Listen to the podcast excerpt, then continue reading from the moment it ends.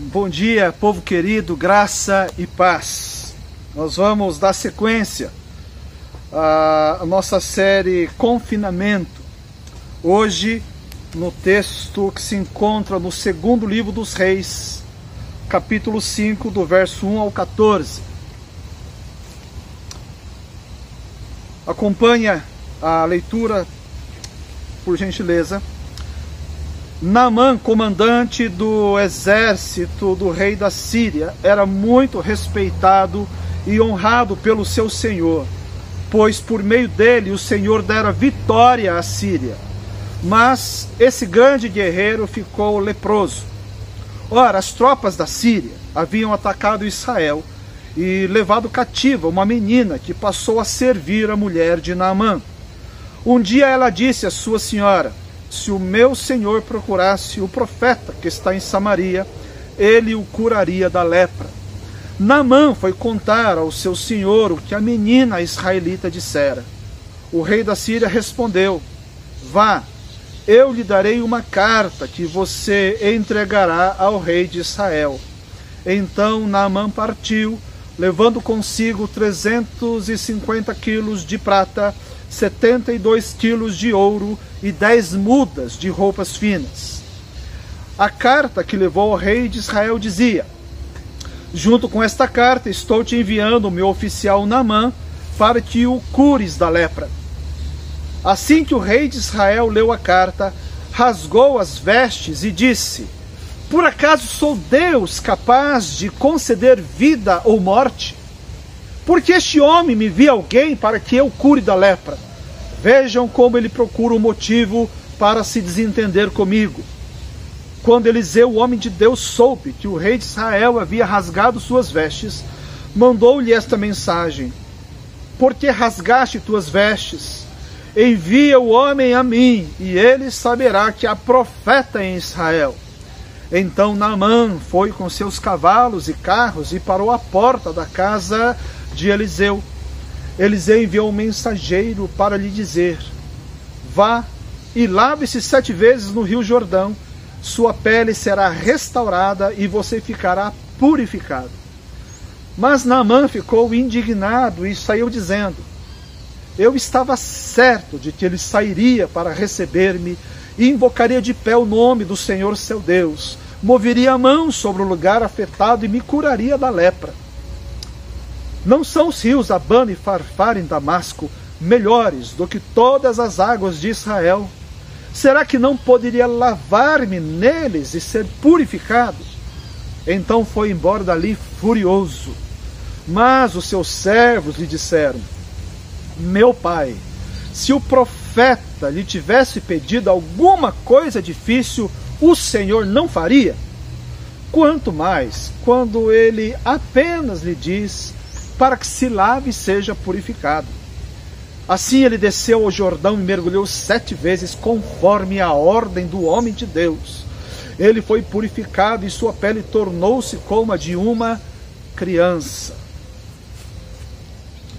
Pai bendito, a tua palavra foi lida e pedimos a assistência do Espírito Santo para a compreensão conforme a capacidade e também da necessidade de cada um desses que estão ouvindo a exposição desse texto.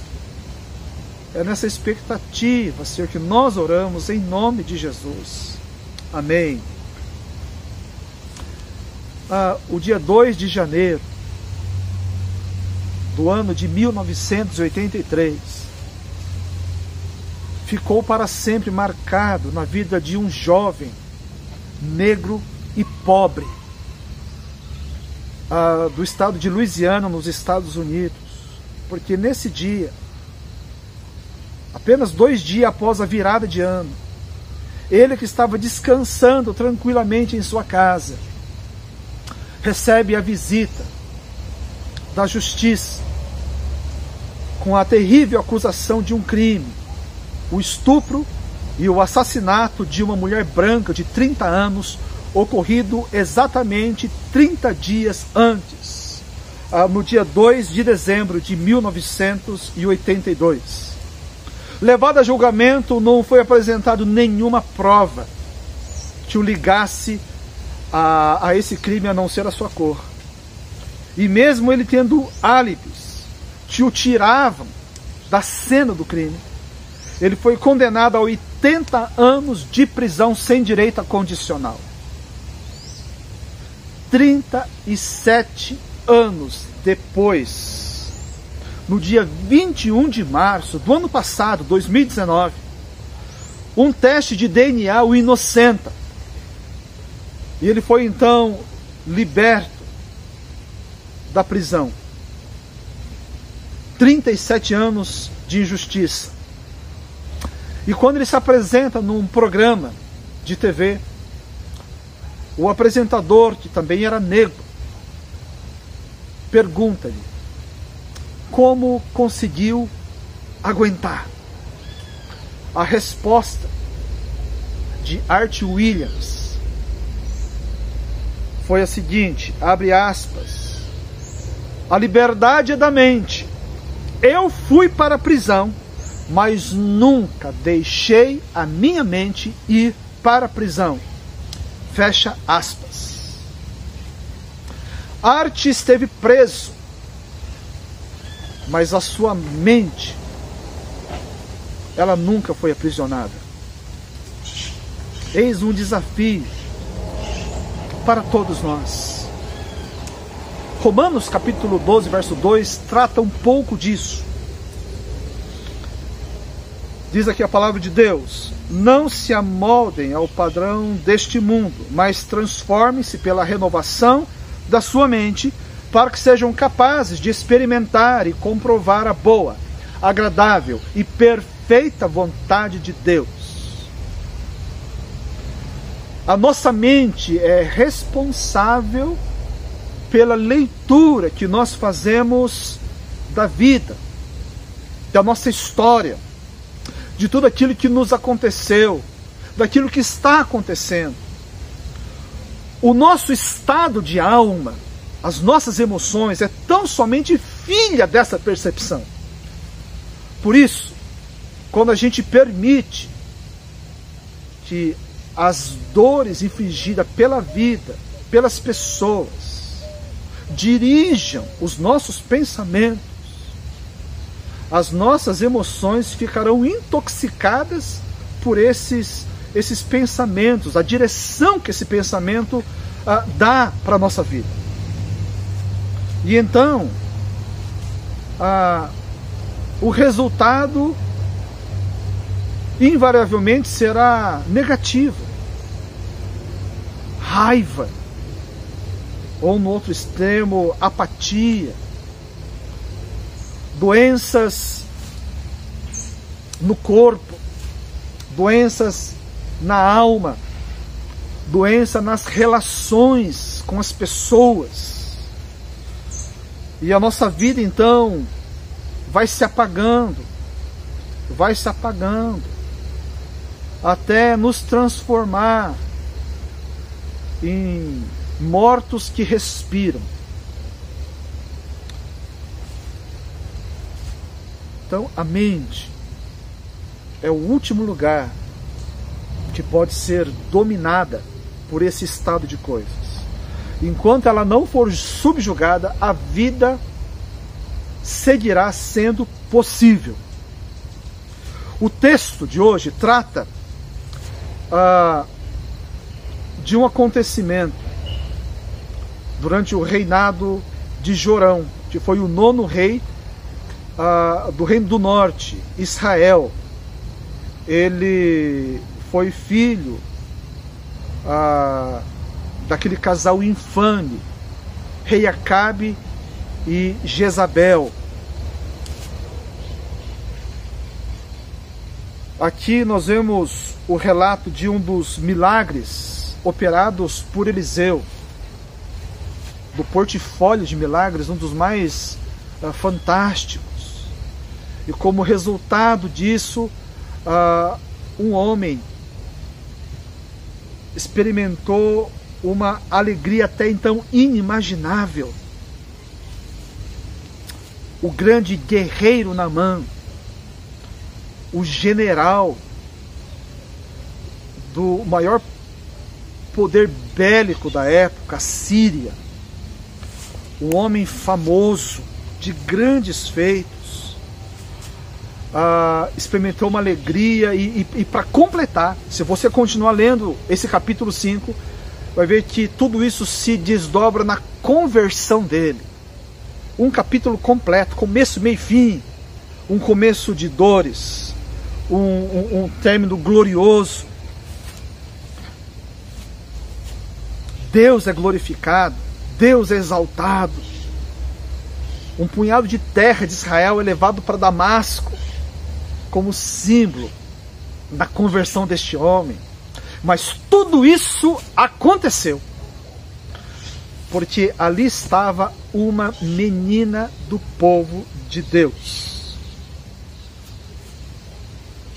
Temos aqui um grande general, valente e famoso, que apesar de livre estava preso a uma condição de lepra.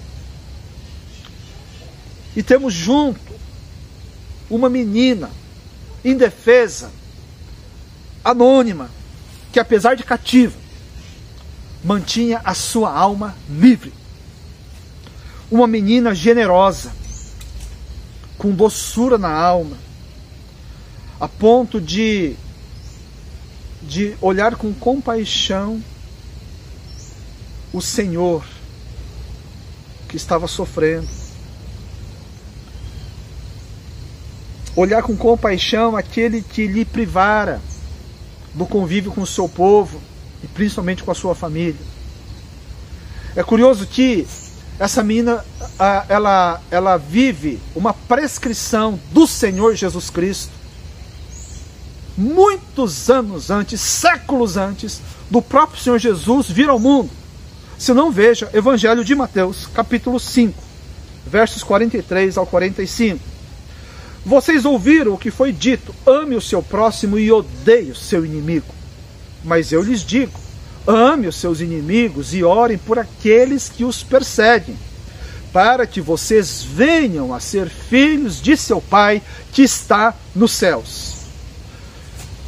Querido, se existe uma possibilidade de alguém ser abençoado pelos seus inimigos, é quando esse inimigo for alguém do povo de Deus se existe a possibilidade de alguém ser abençoado por aquele a quem ele faz mal, é quando este que recebe o mal, presta atenção, for você, um crente, uma crente no Senhor Jesus Cristo.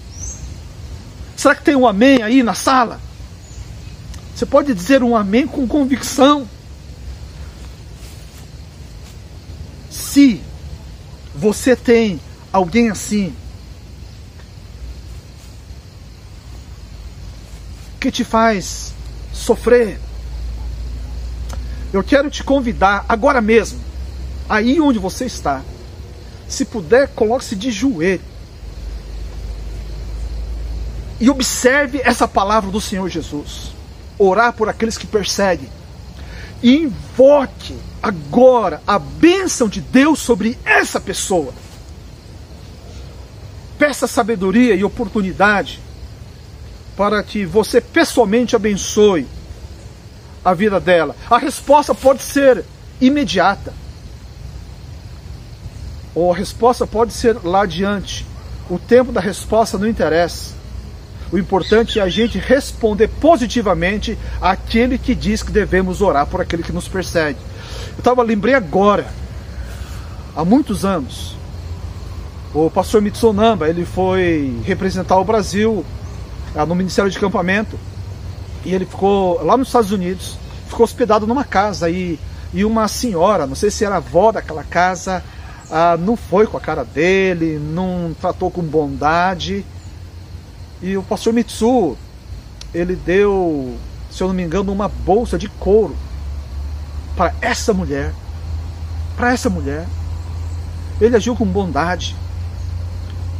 Nem sei se ele orou, mas ele agiu em oração. E, e, e ato contínuo, aquela mulher passou a tratar ele bem.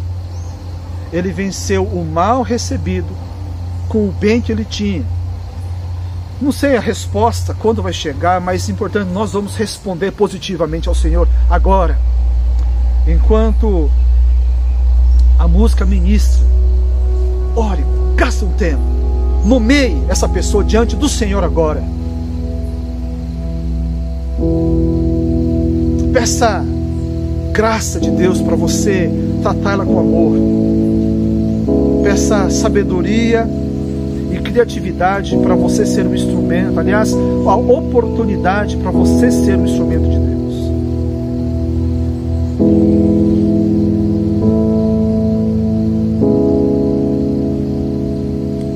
Senhor, é só na tua presença que a gente pode pode respirar muitas vezes. Quando o ataque nos sufoca, nos asfixia, nós não queremos saber mais do Senhor. Jesus Cristo disse para nós orarmos por aqueles que nos perseguem, é isso que nós fazemos agora, e vamos seguir fazendo. Abençoa, Senhor, esses nomes que foram apresentados diante do Senhor que a tua bênção chegue sobre elas, que o Senhor, ó Deus, a, a, a quebre as correias, as cadeias que prendem essas vidas e as tornam instrumentos do mal, que Jesus Cristo possa encontrar acolhida nesses corações, que o Espírito Santo faça gerar uma fé salvadora nessas vidas, e se forem crentes no Senhor Jesus, traga essas pessoas de volta à sensatez. Oh Deus, em nome de Jesus, que o teu nome seja glorificado nessa causa. Queremos manter firmes a nossa posição de filhos e filhas de Deus. No nome de Jesus. Amém. Amém. Queridos, pagar o bem com o bem, isso é próprio do ser humano.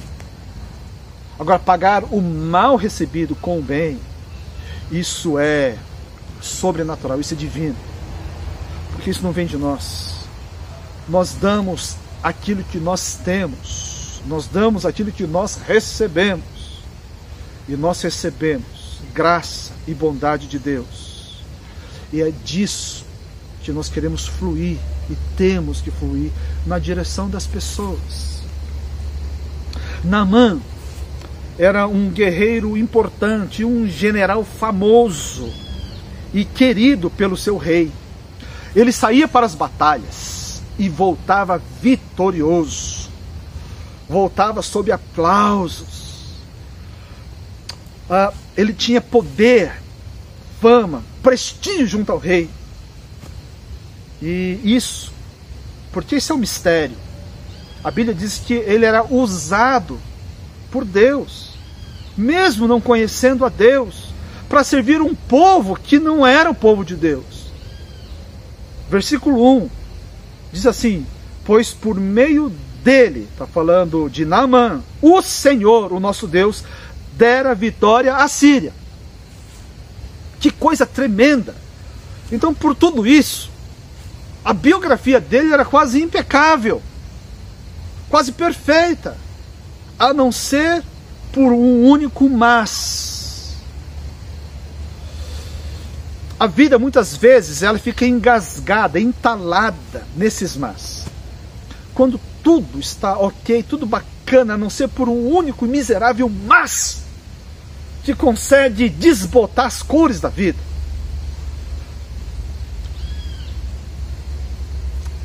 Ele consegue eclipsar qualquer tipo de beleza no entorno por causa de um mas.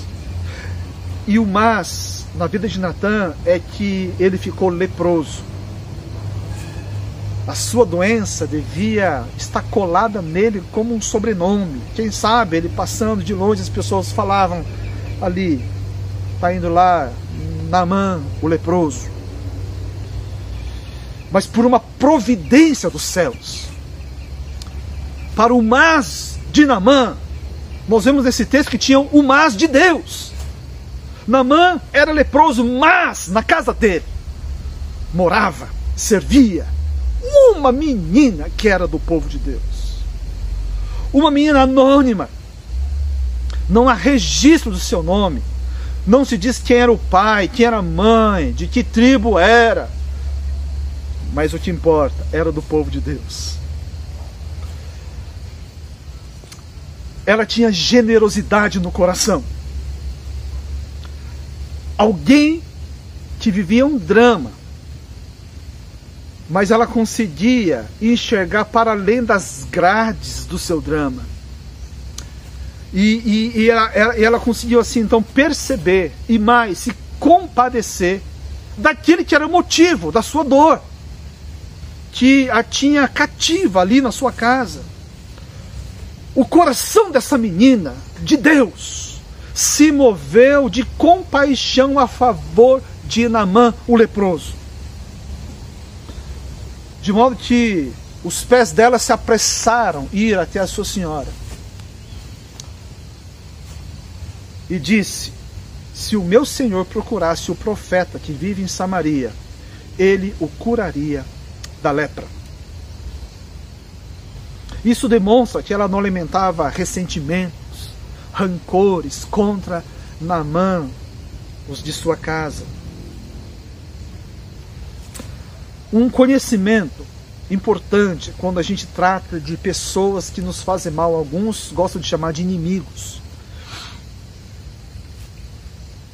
Um conhecimento que nós temos hoje, mas ela não tinha na época, é que aqueles que os nossos olhos podem ver não são os nossos inimigos de fato. E se não são os inimigos de fato, não faz sentido a gente gastar a nossa energia contra essas pessoas. Veja o que diz a Bíblia, Efésios capítulo 6, verso 12. Pois a nossa luta não é contra pessoas, mas contra os poderes e autoridades, contra os dominadores deste mundo de trevas contra as forças espirituais do mal nas regiões celestiais. As pessoas não são os nossos inimigos. Entenda isso. A Bíblia diz que a nossa luta deve ser travada no mundo espiritual. Porque os nossos inimigos, de fato, são seres espirituais do mal, que vivem nas regiões celestiais alimentar o nosso rancor, o nosso ódio, desejo de vingança contra pessoas e nada vai nos ajudar nessa luta. Pelo contrário, vai inviabilizar a nossa vida, a nossa existência boa. Se a gente quer vencer essa batalha, sabe que essa batalha se vence com o joelho no chão. É através da oração Agora, a gente não vai orar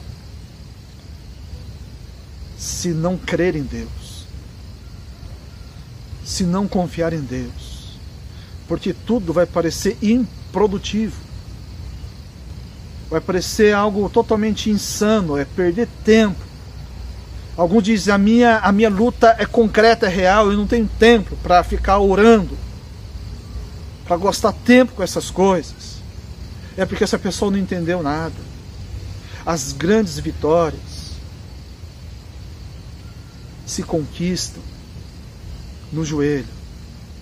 Tudo mais é consequência.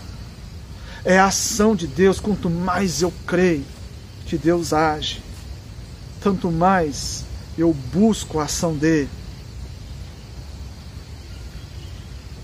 As pessoas são apenas instrumentos na mão do inimigo. Então, quando nós oramos pelas pessoas que nos fazem mal, nós estamos invadindo território inimigo, nós estamos assaltando o inferno. Quando nós oramos e finalmente o Senhor, a, a, a, em muitos casos, o Senhor converte essas pessoas, o Senhor transforma essas pessoas, o inimigo ele tem uma derrota dupla. Primeiro, aqueles que outrora eram instrumentos nas mãos dele. se tornam seguidores de Jesus Cristo, se tornam militantes da causa do reino. E segunda derrota, Satanás tenta nos, através das ações de pessoas, te, tenta nos deformar a, a, o, o nosso ser. E quando a gente faz o contrário, a gente ora, a gente, a gente reafirma a nossa identidade como filhos e filhas de Deus. Satanás é derrotado, Deus é glorificado, aleluia. Então, não permita a sua mente ficar presa nessas coisas. A nossa mente, ela tem que ser cativa por Jesus Cristo. Essa menina era escrava. Contudo, ela seguia com a mente livre, assim como Art Williams. E uma das evidências que eu vejo para isso, para dizer isso, é que ela foi até a sua senhora e falou assim: Olha, se o meu senhor for até o profeta em Samaria, ele será curado de sua lepra. Não há nada de mais nisso, você pode dizer, ok, é verdade. O extraordinário é a esposa de Naamã ter dado crédito à fala dessa menina. Veja, ele era um homem poderoso, não faltava recursos financeiros, o que havia de mais moderno, de conhecimento científico, medicinal na época, ele tinha acesso. Certamente ele tentou de tudo, mas fracassou nessas tentativas de encontrar cura para a sua enfermidade. Ele tinha que conviver com isso. Ele tinha que se resignar. E então, uma menina, uma cativa, do povo inimigo vem com uma conversa dessa. Eu acredito, o texto não fala que se a palavra dela teve credibilidade, é porque a vida dela tinha a, a, dava credibilidade à palavra dela. Eu creio que a vida, ela não poderia ser uma menina dada a mentiras e fofocas e fantasias. A vida dela deveria ser correta. Não deveria ser uma, uma serva que dava trabalhos, rebelde, levado a ser castigado o tempo todo. A conduta dela deveria ser tal que ela falando, a mulher acredita. A mulher falando o que ela disse, o marido acredita. E ele então se dá o trabalho de fazer uma viagem que hoje, se alguém for de carro na via asfaltada, de Damasco, na Síria, até a cidade de Samaria, em Israel, vai levar seis horas. Seis horas hoje de automóvel. Uma pergunta que nós devemos responder: a nossa vida inspira credibilidade. As pessoas podem crer naquilo que nós falamos, observando a nossa vida, ou o contrário. Como eu já vi tantas pessoas dizerem, para ser crente igual Fulano, eu prefiro não ter Deus. A minha vida é melhor do que a dela. E a pessoa não está errada. Gandhi já tinha observado, pelo menos atribui-se a ele a frase: Eu acredito no Cristo de vocês. Eu não acredito é no cristianismo que vocês vivem. Eu acredito no cristão, no Cristo dos cristãos, mas eu não acredito no cristianismo vivido pelos cristãos. Que triste. Uma das maneiras para apresentarmos com maior brilho a pessoa do nosso Senhor Jesus Cristo é justamente nesse ambiente onde o mal graça. De maneira uh, particular, quando nós respondemos com o bem, o mal que nos recebemos. Quando as pedras que nós recebemos são devolvidas com flores. Quando o ódio é respondido com bondade. Porque nada disso é natural. Isso impacta o mundo. Isso faz as pessoas despertarem para alguma coisa. Porque isso, quando assim vivemos, é obra do Espírito Santo. Isso só se torna possível quando Deus ele deixa de ser apenas um conceito, uma ideia. Quando ele se transforma numa pessoa real com quem a gente se relaciona. E nesse relacionamento a gente permite que ele vai nos transformando dia a dia. Tem um filme que, se você não assistiu, eu recomendo, principalmente quem é casado. Chama Prova de Fogo. É o filme que nós usamos nos nossos cursos para casais. Nesse filme, o protagonista, Caleb Holt, está ah, enfrentando uma crise no casamento. Ah, Caleb era homem egoísta, ah, frio, com a sua esposa. E então ele, ele tem um encontro com Jesus e, e a vida dele foi sendo transformada. E a transformação que Deus opera é de dentro para fora. De modo que o coração transformado de Caleb o leva a, a ter gestos de amor, de carinho, de cuidado para com a sua esposa. E aquela transformação radical de Caleb é, deixa a sua esposa confusa. E ela diz para ele: assim, o que está acontecendo com você? Isso não é normal para você. Porque ele seguia com bondade, com gestos generosos, apesar da indiferença da sua esposa. Nada do que a sua esposa fazia a frieza da sua esposa, até mesmo a, a, a, o adultério emocional que ela estava cometendo, afetava o seu agir.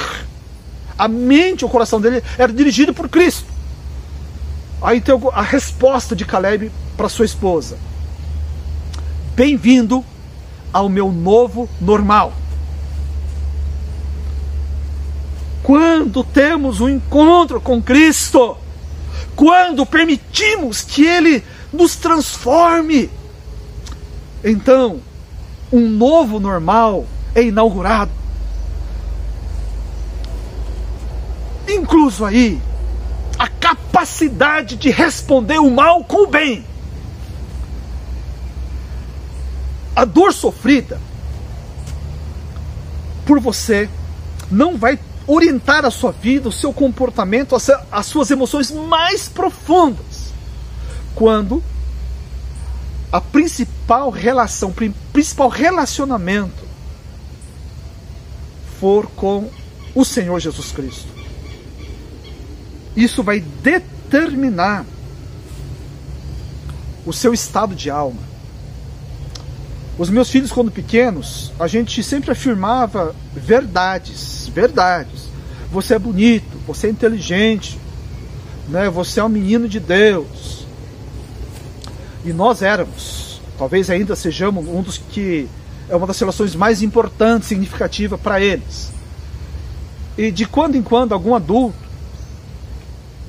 brincando, uma brincadeira muito infeliz que não se fala esse tipo de coisa para criança chegava e dizia para um deles: Você é feio, ou você é burro. Eles não recebiam aquilo. O coração deles estava totalmente refratário a esse tipo de, de, de, de fala. E eles retrucavam: Eu não sou feio, eu não sou burro. E é verdade, mas por quê?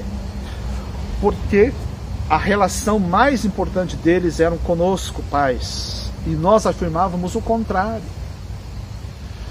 A realidade nossa visível pode afirmar as coisas mais terríveis, mas se a nossa relação principal for estabelecida com o nosso Deus e Pai, nada disso vai dirigir os nossos pensamentos, as nossas emoções, as nossas atitudes.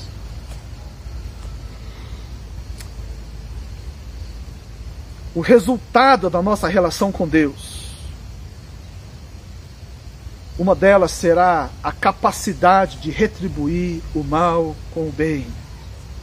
O bem que é produzido pelo Espírito Santo, que age em mim, através de mim, e, e, e, permitir tudo isso não é sinal de fraqueza, de loucura, pelo contrário, é refletir o caráter de Cristo. Isso é o poder de Deus agindo em nós para testemunharmos dele mesmo. Testemunharmos daquele que nos comprou, que nos salvou, que nos regenerou, que nos transportou para um novo tipo de vida. Uma, uma vida nova e poderosa. Aleluia! Isso é possível. Então, aquele que crê em Cristo, sabe, ainda que seja vítima de tudo isso, não terá a vida de Cristo, o resultado dessa relação com Cristo anulada em sua vida. Jesus disse em João 7,38: Quem crê em mim, disse Jesus, como diz a Escritura, do seu interior fluirão rios de água viva. Rios de água viva vão fluir. A gente vai ser enchido por Deus, a ponto de vazar de nós na direção de outros, de transbordar da nossa vida na direção dos outros, incluso aí aqueles que nos fazem o mal. Agora, queridos, é possível fazer uh, o bem na força humana fazer a vontade de Deus na força humana, por exemplo, quando fazer esse bem é feito sob olhares atentos, quando tivermos plateia e quem sabe aplausos. É possível fazer a vontade de Deus na força humana quando essa vontade de Deus está alinhada à nossa vontade. Agora, fazer a vontade de Deus no anonimato e ainda quando essa vontade de Deus vai contra a minha vontade, aí é só no poder de Deus. Só no poder de Deus. Na força humana nós não conseguimos. E como nós podemos fazer isso? Atos, capítulo 1, verso 8 mas receberão poder quando o Espírito Santo descer sobre vocês, e serão minhas testemunhas em Jerusalém, em toda a Judéia e Samaria e até os confins da terra. Receberão poder. Poder não é só os poderes carismáticos do Espírito Santo, é, ressuscitar mortos, falar em outras línguas, é, é, é sinais e maravilhas Gente, tudo isso é poder de Deus, é importante, mas poder para viver uma vida nova, poder para viver o cotidiano no controle do Espírito Santo, não mais no nosso controle carnal. Esse poder, poder para amar aquele que nos machuca. É o teu caso. Está faltando esse poder? Busque esse poder. Busque esse poder pentecostal, busque esse batismo pentecostal, para que a gente possa viver a altura dessa vida para o qual o Senhor Jesus nos chama. Que testemunho poderoso poder abençoar aqueles que nos maltratam. Vamos orar?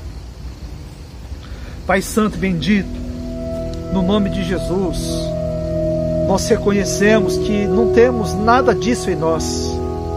Nós precisamos, Senhor, desesperadamente, desse poder pentecostal. Precisamos do Espírito Santo tomando conta da nossa mente, do nosso coração, para que as nossas atitudes possam refletir Deus em nós.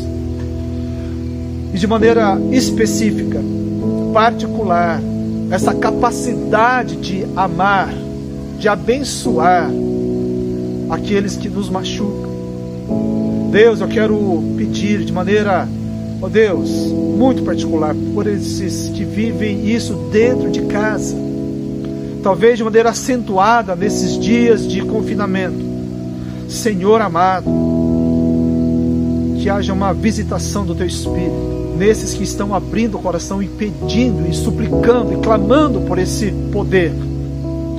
Ó oh Deus, para amar o cônjuge que o ataca, o cônjuge que o humilha, cônjuge, Senhor, que faz troça de sua fé.